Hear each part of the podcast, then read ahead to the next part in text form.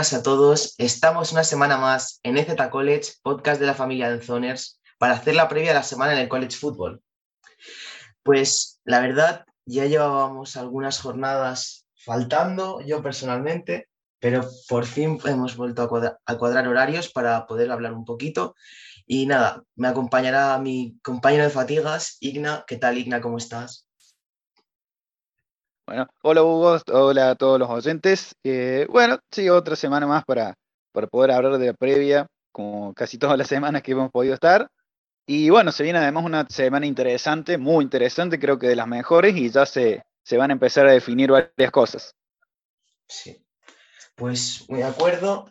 Así que vamos a empezar ya con la previa de esta jornada, que si no recuerdo mal es la número 10 entonces, antes vamos a comenzar eh, comentando el AP Pool, que todavía no es oficial. En dos horas sale el registro oficial, que es el que cuenta para los playoffs. Pero bueno, como es la hora que podemos grabar, pues os comentamos este. En el número uno, Georgia, dos, Ohio State, dos, Tennessee. No, perdón. Segundo, Tennessee, tercero, Ohio State, cuarto, Michigan, quinto, Clemson, seis, Alabama, siete, TCU, 8 Oregón, 9 USC, 10 UCLA, 11 Ole Miss, 12 Utah, 13 Kansas State, 14 Illinois, 15 LSU, 16 Penn State, 17 North Carolina, 18 Oklahoma State University, 19 Tulane, 20 Wake Forest, 21 NC State, 22 Syracuse, 23 Liberty, 24 Oregon State y 25 UCF. No sé si hay algo que te chirríe, algo que quieras comentar del ranking. Sí, aquí creo que lo que más creo que sorprende es este último, bueno, que en dos horas se va a publicar, entre comillas, el oficial, porque va a ser el de donde se va a definir la clasificación de los playoffs, entre comillas, va a ser hoy vamos a dejar ya a partir de la próxima semana este ranking de la Associate Press, de la, AP. Eh, sorprende especialmente en el top 10 que haya tres equipos de la Pac-12, ¿no? Porque mm. creo que muchos lo mencionamos de que era la conferencia claramente más débil. Y hoy tiene tres equipos, Oregon, que además Oregon, después de esa derrota horrible en la primera semana, se ha convertido en un equipo muy, muy, muy fuerte, muy, obviamente no lejos del gran nivel, pero un equipo bastante completo, bastante fuerte inclusive en, la, en su conferencia. USC y UCLA que se mantienen ahí. Y bueno, también mencionar sobre el final del ranking que volvieron a ingresar dos equipos que para mí se lo merecía. Creo que el que más sorprende es Liberty, que está teniendo una muy, ya dos muy buenas temporadas. La temporada pasada con Willis también fue muy buena. Y, y bueno, Central Florida, que bueno, con la derrota de Cincinnati creo que entra como el candidato que tiene la American para ser el mejor equipo de la, del grupo 5. Pues sí. También, bueno, interesante lo que eh, Tulane, la número 19, también nos gusta ver equipos de fuera del, del Big Five aquí dentro. Y, por ejemplo, ya que comentabas lo de la Pac-12, tres en el top 10 y cuatro en el top 12, con Utah en el 12. Así que, bueno, nos alegramos porque es una conferencia que nos gusta, que queremos que que siga siendo competitiva porque los últimos años no lo ha sido mucho, así que nos alegramos por esa parte. Y así más, pues vamos a comenzar con los partidos de la jornada, los, más, los que hemos considerado los más importantes. Y bueno, vamos a dejar el partidazo para un poco más atrás en el programa y vamos a empezar con el Alabama LSU. Alabama, la número 6 del país, con un récord de 7-1, se enfrenta a LSU, la número 15 del país, con un récord de 6-2. Vale, me has comentado antes fuera de, fuera de micros que tenías una opinión sobre este partido bastante controversial. Pues te dejo que la digas. Bueno, eh, creo que queda claro en los anteriores episodios que, bueno, soy fanático de LSU desde siempre, creo desde que puedo ver college football. Eh, y bueno, creo que si hay momento en el cual LSU puede llegar a tener alguna chance de, de, ganar la Alabama, creo que este es el momento justo. Obviamente creo que las probabilidades son bajas, pero eh, Daniel está jugando creo que el mejor nivel desde, que, desde que llegó desde Arizona State. claramente los últimos partidos fueron impresionantes de, Daniels. Eh, empieza a tener bastante química con los receptores, empieza a variar bien el ataque aéreo. Eh, la línea ofensiva empieza también a, mejorar, creo que en los últimos partidos ha mejorado bastante. La defensiva sigue siendo buena. Y bueno, creo que a la Alabama también en los últimos partidos, eh, salvo el, partido ante Mississippi State, que lo ganó bastante, bastante sencillo, con Tennessee, con Texas AM, se vio obviamente algún poco de, de, un poco de, no diría debilidad, pero sí algún punto un poco bajo que, que pueda llegar a dar algún lugar, alguna sorpresa.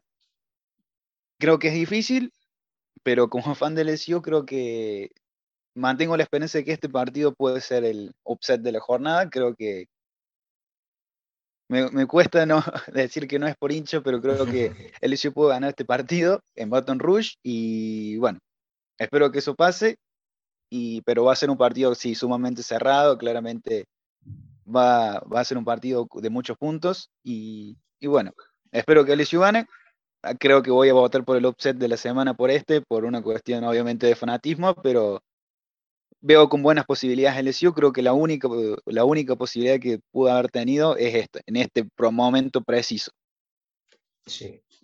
Eh, también Alabama, bueno, llega después de la derrota contra Tennessee, luego el partido contra Mississippi State, que pese a que el marcador es bastante abultado, tampoco dio una sensación especialmente buena a mí personalmente. El ataque, por ejemplo, muy flojo, produciendo mm, menos de 7 yardas por, por, jugada de pase, bueno, por jugada de pase completa. Tampoco, tampoco en el juego de carrera no, no hicieron, no pasaron de las 50 yardas de carrera en general.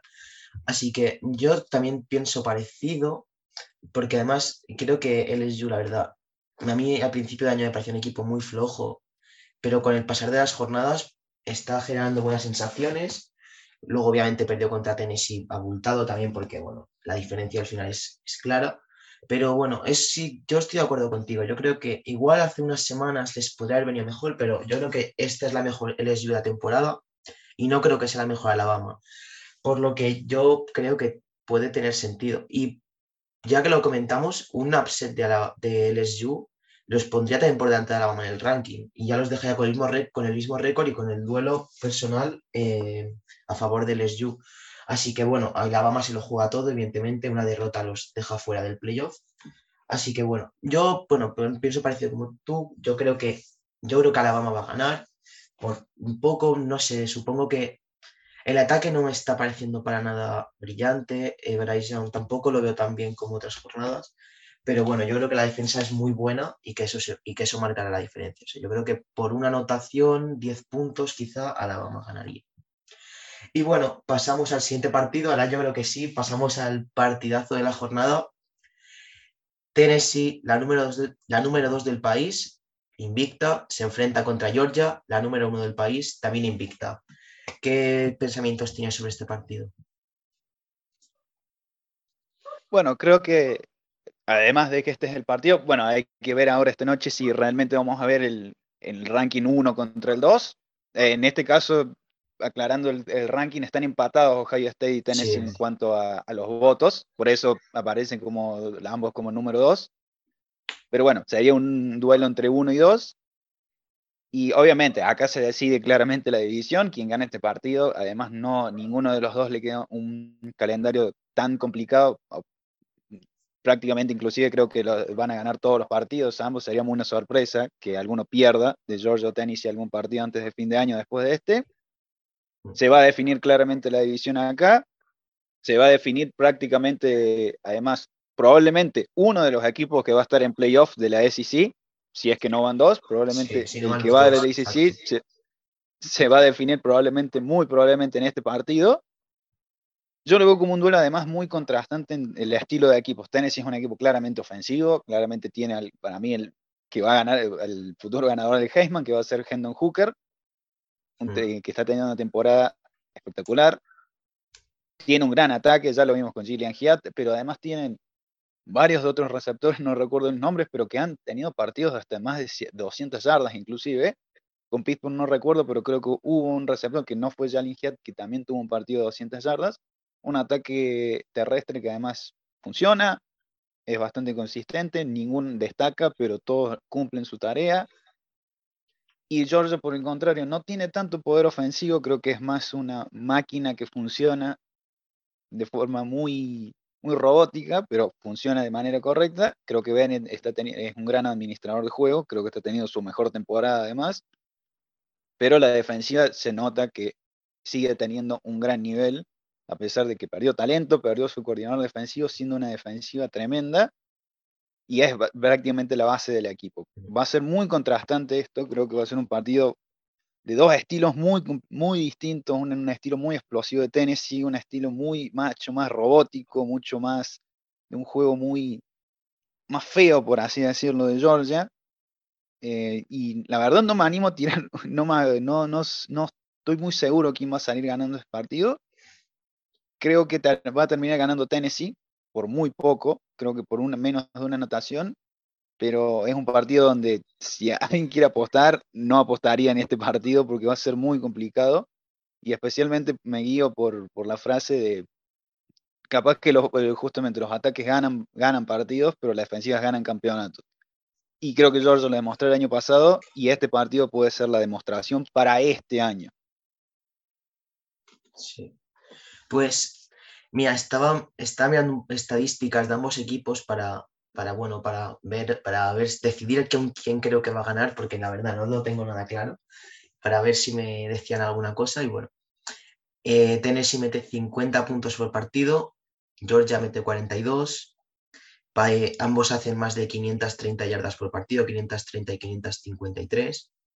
Luego, es verdad la diferencia en que Georgia permite menos yardas en defensa, 262 por 393 de Tennessee, y luego, luego está mirando, por ejemplo, Tennessee consigue 26 primeros downs por partido y Georgia 27. Pero claro, luego permite muchos más. En general, el, por ejemplo, el grado de conversión en el tercer grado también es muy similar, el 50%. Y una estadística que me ha sorprendido mucho es que Bennett simplemente ha lanzado tres intercepciones y Hendon Hooker ha lanzado dos. O sea, son dos equipos que cuidan muy bien el balón, que que seguramente yo, yo esto es por lo que me decantaría por Tennessee, es que es un equipo que lo veo ganando más contextos de partido. Es decir, si Tennessee se vira debajo en el marcador, me creo a Tennessee con la capacidad y con, el, con la capacidad ofensiva y defensiva de darle la vuelta al partido con, con jugadas explosivas. Pero, sin embargo, a Georgia no, no los veo con esa capacidad. También, en parte, por la defensa, que es, ya lo comentabas, evidentemente es una defensa que funciona bien, pero yo creo que se está notando bastante la, huida de talento a la NFL, que era algo normal y evidente. Pero también un dato que me ha sorprendido, que Georgia solo lleva 10 sacks en 9 jornadas, eso en 8 partidos que han jugado, que también te dice que la defensa no es, no es, no es el mismo front seven tan duro que era una roca el año pasado. Entonces, yo, visto esto, dos equipos que han ganado con mucha comodidad a casi todos sus rivales. Tennessee, bueno, le ganó un buen partido a Alabama, muy ajustado, pero bueno, fueron mejores, yo creo, en, el global del partido. Y por esa experiencia de haber tenido un, rival de su misma altura, por haberle perdido el respeto a los grandes, yo creo que Tennessee ganaría el partido. Ya te digo, por un mínimo, tres puntos, quizás siete, no lo sé, pero yo apuesto por Tennessee. Y el siguiente partido que vamos a comentar es el Wake Forest, NC State, duelo de equipos rankeados en la ACC. Ambos rankeados un poco bajo, pero bueno, rankeados al fin y al cabo. Wake Forest, la número 20 del país, con un récord de 6 a 2, de 6 y 2, se enfrenta a North Carolina State, la número 21 del país, con un récord de 6 y 2. Un, un partido que a priori es más igualado imposible y bueno, que para que nos comentes un poco qué piensas. Eh, sí, creo que acá vamos a ver uno de esos partidos más, eh, un partido interesante para lo que es un duelo más de, entre comillas, decir, de mitad de tabla, mitad de ranking. Creo que los dos acá claramente están buscando Wake Forest y NC State el hecho de cerrar bien la temporada y por qué no entrar a un bowl de año nuevo seguramente van a necesitar enracharse ambos para poder llegar. Evidentemente ninguno va a llegar a la final de, la, ACC por una cuestión de que de Clemson ya le ha ganado a ambos eh, los, partidos, justamente, están en la misma división, Clemson prácticamente ya tiene definida su, división, inclusive ya ganó Syracuse, que era el que podía llegar a también darle algún problema. Y la verdad que veo un partido bastante, bastante explosivo, obviamente. Wake Forest es un equipo que claramente se basa en su, ofensiva, entre Sam Hartman, pero ha bajado creo que el nivel, creo que el nivel de, de Wake Forest ya no es el mismo del año pasado, inclusive el del comienzo del año. Y claramente el partido contra Louisville se lo vio muy, muy complicado, muy, muy mal realmente en el tercer cuarto, que estaba perdiendo por cuatro puntos y termina 48 puntos a, termina con 48 puntos en contra. Eh, fue un desastre, cinco pérdidas de balón en un solo cuarto. Y bueno, lo de NC State, el problema claramente que se veía como un equipo un poco más eh, más firme, más, eh, con un poco más de temple. Obviamente la lesión de Liri va a complicar mucho las cosas. Devin Leary no vuelve en lo que, por una lesión en, una lesión en los pectorales, no puede volver en lo que queda del año. Ganó un partido complicado la semana pasada, logró sacar el partido con mariscal suplente contra Virginia Tech, con tercer mariscal inclusive, Así que veo un partido bastante cerrado, creo que más cerrado de lo que se puede esperar, creo que va a ganar Wake Forest por 10 puntos aproximadamente, capaz, inclusive dos anotaciones, pero creo que en State puede hacer un buen trabajo por el hecho de que puede llegar a sorprender el hecho de su mariscal. Uno no sabe muchas veces, de, obviamente por evidentemente por algo un mariscal es suplente, pero muchas veces en su primer partido, sus primeros partidos, las defensivas contrarias no lo conocen, por así decirlo, mm y, pueden, y puede aprovechar ese desconocimiento de la defensiva para poder eh, poner puntos en el marcador. Creo que va a ser más cerrado, va a ganar Wake Forest, pero puede ser un partido mucho más cerrado de lo que se espera. Y bueno, Wake Forest va a necesitar obviamente una racha bastante grande si necesita, si quiere estar en algún bowl importante a fin de año. La verdad es que la última sensación que tenemos de Wake Forest es horrible, porque como comentas, un cuarto, perder el tercer cuarto contra Louisville, que tampoco es un equipo tan potente, 0.35 con 5 pérdidas de balón, 8 en total del partido, pues sí que son malas sensaciones. Aún así, yo diría que, me parece un mejor equipo, claramente, a día de hoy. Que Sam Harman, bueno, tuvo un mal partido también condicionado porque tuvo que empezar a forzar más, acabó con tres, intercepciones, perdón. Y bueno, es, seguramente, si lo que comentamos siempre con Wake Forest, que al final va a jugar al, al juego de pistoleros y si hay que ver si en North Carolina State con el segundo o el tercer quarterback, como acabó el partido contra, contra Virginia Tech, pues si podrán aguantar el ritmo. Pues yo también pienso parecido, como te parece que nos vamos a copiar, pero yo pienso lo mismo que tú, unos 10 puntos de distancia seguramente, igual más, porque según el contexto partidos, bueno, nunca se sabe, pero yo creo que Wake Forest actualmente sí que es un equipo superior a North Carolina, State y se debería dar partido y bueno, ya les afianzaría, afianzaría bastante en la ICC.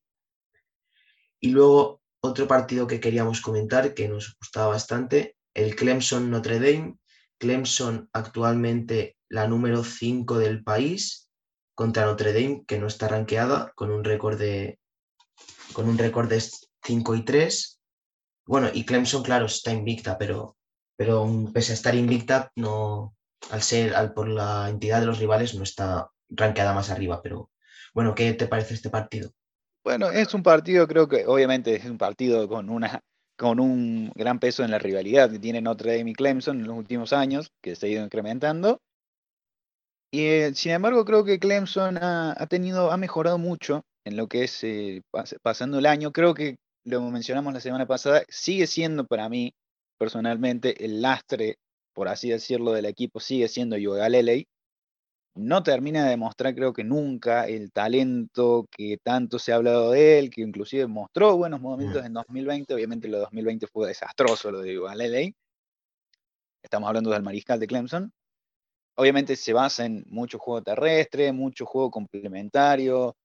Eh, su defensiva, que es impresionante, obviamente la defensiva de Clemson, una de las mejores defensivas de la nación, creo que se habla poco inclusive de la defensiva de Clemson, que cuando es excelentemente buena en varios, en muchísimos aspectos, tal vez no estadísticamente, pero sí en juego. Y realmente eh, el equipo ha mejorado mucho.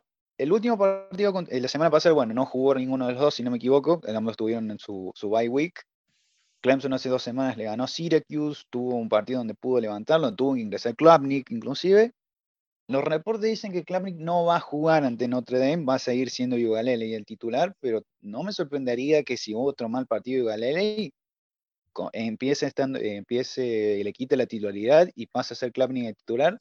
Creo que sería un cambio muy inteligente si Clemson quiere llegar a pensar en ganar el campeonato nacional, que creo que puede llegar a tener alguna chance porque prácticamente ya tiene eh, su lugar en los playoffs prácticamente asegurado, salvo que pierda algún partido ahora hasta fin de año y pierda obviamente es la ICC, que no parece ser el caso.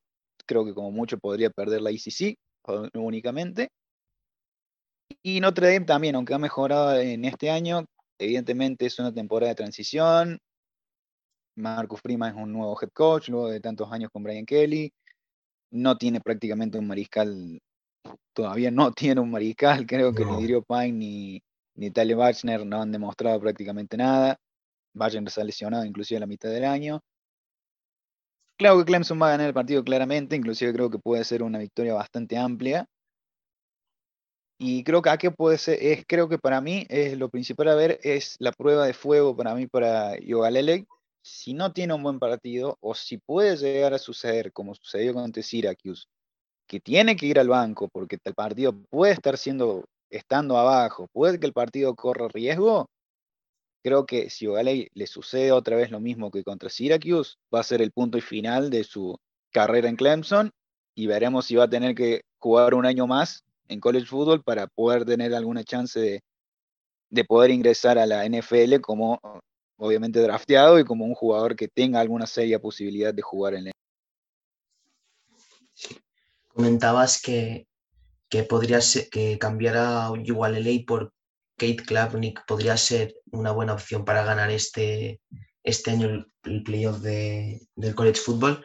Y yo te lo amplío. Yo creo que es, yo creo que es a, a futuro de Clemson, a cara de futuro, quiero decir, que también será inteligente empezar a Klapnick si lo ven preparado, obviamente, porque para afianzar el equipo del, del 2023 y de 2024 seguramente, porque no es lo mismo ir a la temporada del año que viene con un quarterback que no ha jugado partidos reales a un quarterback que podría jugar los últimos partidos, por ejemplo, Louisville, que no es un rival súper complicado, Miami, que bueno, que está a la deriva estas últimas jornadas, y South Carolina, que bueno, es un rival complicado, pero en cierta medida y podría ser interesante utilizar estos partidos para incluirlo, para hacerlo sentirse cómodo y luego ir al playoff, pues a, vaya, a ir preparado más o menos para ir a jugar un playoff. Si se puede estar preparado contra las bestias que hay ahí, con Georgia, Ohio State y tal.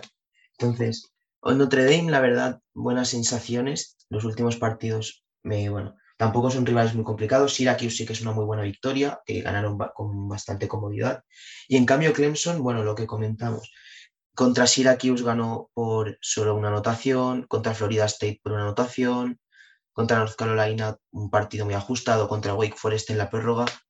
Al final, si bien es cierto que yo creo que Clemson es un equipo que, viendo los marcadores, es, gana, más, gana más, le cuesta más ganar que lo que dicen los marcadores en general de los partidos. Por ejemplo, lo que comentábamos de, de la mayor parte del juego ofensivo está cayendo sobre el running back Will, Shipley, que la verdad tiene una pinta de estrella bastante importante. Es un muy buen jugador en general, muy buenos jugadores en Clemson, jugadores que van a, estar muchos años en la NFL seguro. Y seguramente se deberían llevar este partido una anotación, dos quizá, dos seguramente yo me inclinaría más por dos, porque la falta de quarterback de Notre Dame, pero lo que digo, Notre Dame me parece un equipo bastante bueno, creo que acabarán el año ranqueados, así que, bueno, un partido competitivo seguro que estará bien, pero yo apuesto por Clemson. Y luego el último partido que ya teníamos dudas entre dos para poner, em, el Texas contra Kansas State. Texas, que ahora mismo no está ranqueada, con un récord de 5 y 3, contra Kansas State, quizá una de las grandes sorpresas de la temporada, ranqueada número 13, con un récord de 6 a 2 y con, la, con viene de una victoria aplastante sobre el Oklahoma State. Así que bueno, hay que tenerles mucho respeto. No sé cómo, ¿Qué piensas de ellos, de Texas? Sí, en este caso creo que, como mencionaste justo Hugo, creo que justamente las dos grandes, tal vez Kansas State eh, al principio de año yo lo mencioné como un posible candidato muy tapado a poder llegar a la final de la Big 12, que para mí va a llegar a la final inclusive. Creo que este partido puede ser, este partido es clave para definir eso. Y, el otro, creo que la gran sorpresa, creo que lo hemos mencionado en las últimas semanas, es TCU claramente. TCU, un equipo que muchos de nosotros lo pensábamos en el fondo de la Big 12 y hoy está primera, invicta y tiene creo que alguna chance de llegar a playoff probablemente si sigue este paso. Mm. Difícil no elegirlo si termina invicto. Y pero en este partido en particular creo que Texas, eh, sin embargo, podría estar rankeado, creo que se podría hacer, podríamos discutir si Texas merece estar rankeado. No, creo que es un equipo bastante interesante Texas. Eh, se lo ha visto bien a Queen Ewers en, estos partidos, creo que tiene el talento. Obviamente tuvo, su partido mal, obviamente, la semana pasada. Como cualquier mariscal le ha pasado, todos los mariscales le ha pasado, es imposible que no le pase a nadie. Creo que el equipo se, ha demostrado bien, ha tenido algunas buenas victorias, obviamente tiene algunas derrotas eh, complicadas, ¿no? Lo de Texas Tech, eh, obviamente la derrota ante Alabama, que un partido que mereció ganar probablemente, si con Ewers podría haberlo ganado. Pero Texas es un equipo bastante fuerte, un equipo que inclusive hoy por hoy en la, en la conferencia, prácticamente TCU tendría prácticamente su boleto asegurado a la final y puede ser este el partido clave hoy para, definir la, el otro finalista, Kansas State. Creo que tiene, si no me equivoco, está con una sola derrota de la conferencia. Eh, lo miro. Kansas State, sí, una sola derrota en la conferencia. Una sola derrota, sí. Porque la otra fue contra Tulane, si no recuerdo mal. una, sola, sí, una sola derrota. Una sola derrota en la conferencia, mientras Texas tiene dos. Obviamente está muy parejo el hecho también con Oklahoma State y Baylor. Oklahoma State obviamente tiene la ventaja, además de que Oklahoma State ya le ganó. Como dijiste, hubo una victoria aplastante que creo que nadie esperaba eso. Con mariscal suplente, Will Howard, y, pero bueno, pasando el partido en sí, creo que mm, va a ser un partido parejo. Habría, va a haber que monitorear el tema si va a jugar Adrián Martínez o va a seguir jugando Will Howard en Kansas State. El partido pasado jugó mariscal suplente Will Howard, Adrián Martínez no jugó contra, contra Oklahoma State y sin embargo le, ganó 48-0 con un gran partido de Will Howard y un gran partido de, a mi entender, el mejor eh, corredor del próximo draft mejor inclusive Vision Robinson, la bestia que tiene Texas, que es Dios Bond. Creo que va a ser un partido que va a haber que monitorear esa situación. Will Howard obviamente ya ha demostrado, ha tenido su partido de estrella ante Texas. Si vuelve a jugar de nuevo, probablemente ya eh, la defensiva de los Longhorns lo va a tener más estudiado. Es un mariscal mucho más de pase. Se va a basar seguramente mucho más en Dios Bond en lo que es Kansas State. Le va a dar mucho más toques de balón Mientras que si juega Adrián Martínez, podemos pensar en una ofensiva sin tanto Dios Bond, pero también con un Adrián Martínez que puede correr por, eh, lo hemos visto, puede correr por absolutamente cualquier lado, es un mariscal, un gran mariscal de móvil. Lo veo un partido bastante cerrado, va a ser creo que inclusive, creo que acá la edición se va, la, perdón, la conferencia se va a cerrar todavía más. Veo una victoria de Texas por una anotación. Creo que si el hecho de que Will Howard juegue, creo que va a tener su mal partido, creo que la defensiva de Texas lo va a leer y la verdad veo ganando en este caso a, Texas como visitante, teniendo una gran victoria, volviendo al ranking y además cerrando la, conferencia mucho más, así que seguramente vamos a estar hasta el último partido para definir el segundo finalista en, la conferencia. Hablando un poquito de jugadores, me ha sorprendido que, te, que hayas dicho que te parece mejor Tius Baum que Villan Robinson si no te entendió mal, que igual es eso. Sí, totalmente. Sí. A ver, yo a mí me gusta, pero creo que es un cuarto, es un running back mucho más de situaciones concretas, de pase quizá más pequeño, pero creo que Villan Robinson es que es demasiado completo en todos los aspectos. Para mí sí que es el uno, creo. Me parece que físicamente es el molde exacto de, lo que buscas en un running back. En cambio, si puede ser un jugador que haga una carrera larga en NFL, igual no sé si me compras la comparación un poco James White, quizá menos corredor, más, o sea, menos corredor de rutas, más corredor de, impacto, pero algo parecido, no sé, si, no sé qué te parece. Sí, en ese caso, además, para que la gente sepa, soy también fanático de Dallas Cowboys en NFL, me recuerda mucho a Tony Pollard, que es uno de mis favoritos del equipo. Y realmente por eso creo que Dios Bong me parece un corredor mucho más completo. Creo que también me recuerda a Travis Etienne, tal vez con menos eh, potencia a la hora de correr. Sí, menos aceleración, pero, sí, pero muy completo. Sí, exactamente. Un jugador mm. muy completo, que puede anotar, que puede correr, que puede eh, recibir. Eh, por eso yo lo pongo como mejor corredor para el próximo draft. Creo que Robinson ha tenido bajas en momentos contra defensivas de, de mayor calibre no diría partidos pésimos, pero sí me da ciertas dudas algunas cuestiones de Villan Robinson. No quito que creo que es más talentoso que Bond, pero creo que hoy eh, para el NFL creo que Bond sería mucho más importante para un equipo de NFL que lo que puede ser tal vez Robinson. Probablemente me equivoque, pero por gusto me gusta mucho más Dios Bond antes que, que Villan Robinson. Súper interesante lo que, lo que comentas. Y bueno, yo, bueno, yo tampoco creo que te haya mucho que contar del partido, ya lo has dejado bastante bien yo creo que, bueno, me apetece que gane Kansas State, así que tampoco tengo muchos, muchos argumentos para ninguno de los dos. Es un partido igualado, pero bueno, me apetece que gane Kansas State, que sigan con la historia. Así que bueno, yo apuesto por Kansas State. Y bueno, no sé si hay algún partido más que te apetezca comentar un poco por encima.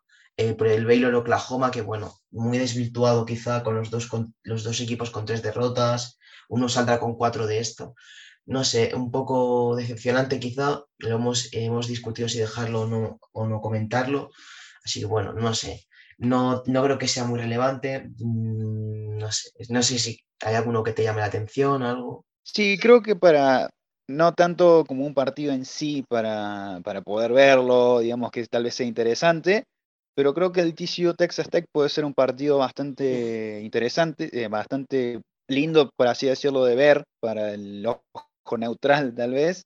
Eh, son equipos que de muchos puntos que, y puede haber un muy buen partido ahí. También otro interesante puede ser el día viernes, si no me equivoco, está Oregon State, que está rankeado 24 con Washington, un equipo que también viene 6-2, que también que puede ser bastante interesante, especialmente con la gran temporada que está teniendo Michael Penix. Ya también tiene sus años Michael Penix en, en el college football, pero puede ser bastante interesante para, para ver esos dos partidos, que son los que más me han llamado la atención. Pues bueno, yo creo que ya queda un episodio bastante completo. Así que bueno, pues nos alegramos mucho de, que, de volver a estar aquí. Esperemos que os haya gustado el programa. Así que nada, nos vemos. Adiós.